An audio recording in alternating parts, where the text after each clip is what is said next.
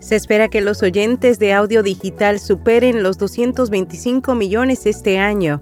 Además, el audio será una prioridad cada vez mayor para los presupuestos de medios de las marcas en 2023 y Audio Técnica adaptó sus populares auriculares M50X.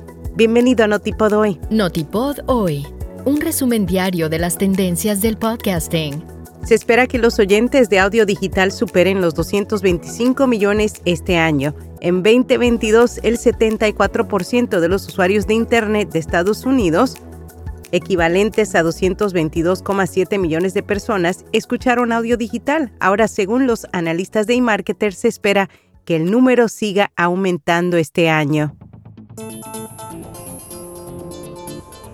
Específicamente prevén que los oyentes de audio digital incrementarán un 1,4% hasta llegar a los 225,8 millones en 2023 y para 2026 eMarketer pronostica que superarán los 234 millones a medida que el total aumente aproximadamente un 1% año tras año.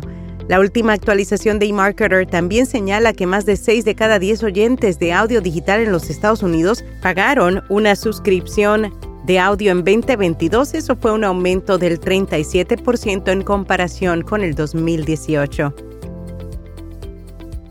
El audio será una prioridad cada vez mayor para los presupuestos de medios de las marcas en 2023 durante el desayuno informativo de Campaigns Year Ahead, especialistas en marketing de marca revelaron que están explorando una mayor participación en los canales de audio como los podcasts.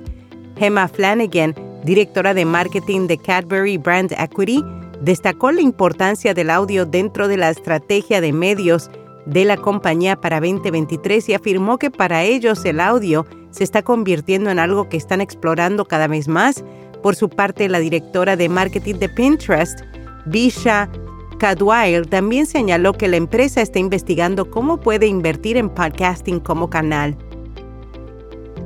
Audio Técnica adaptó sus populares auriculares M50X. La compañía acaba de presentar sus nuevos auriculares con cable Stream Set que diseñó pensando en los creadores de contenido basado en los populares M50X el 50X STS viene en dos modelos, uno que tiene conectividad XLR y auxiliar de 3.5 milímetros, el otro tiene un cable USB que habilita algunas funciones adicionales, pero las dos versiones son muy similares.